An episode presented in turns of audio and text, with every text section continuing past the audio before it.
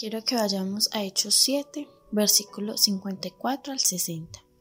Dice, al escuchar esto, los de la Junta Suprema se enfurecieron mucho contra Esteban, pero como Esteban tenía el poder del Espíritu Santo, miró al cielo y vio a Dios en todo su poder. Al lado derecho de Dios estaba Jesús de pie. Entonces Esteban dijo, veo el cielo abierto y veo también a Jesús, el Hijo del Hombre, de pie en lugar de honor. Los de la Junta Suprema se taparon los oídos y gritaron. Luego juntos, luego todos juntos atacaron a Esteban, lo arrastraron fuera de la ciudad y empezaron a apedrearlo. Los que los habían acusado falsamente se quitaron los mantos y lo dejaron en los pies de un joven llamado Saulo. Mientras le tiraban piedras, Esteban oraba así, Señor, recíbeme en el cielo. Luego cayó de rodillas y gritó con todas sus fuerzas, Señor, no los castigues por este pecado que cometen conmigo. Y con estas palabras en sus labios murió. Es impresionante la confianza que Esteban tenía puesta en Jesús.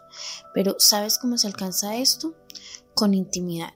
Y es que nadie puede decir que te conoce hasta que no se acerca y habla contigo, hasta que no se une un lazo de verdad, amor, hasta que no se construye una confianza tanto así que la persona o que uno mismo es capaz de mostrarse tal cual es con esa otra persona.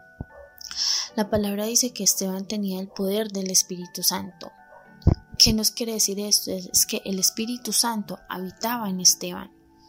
¿Cuántas veces hemos querido que el mundo espiritual se nos sea revelado, conocer los secretos de éste?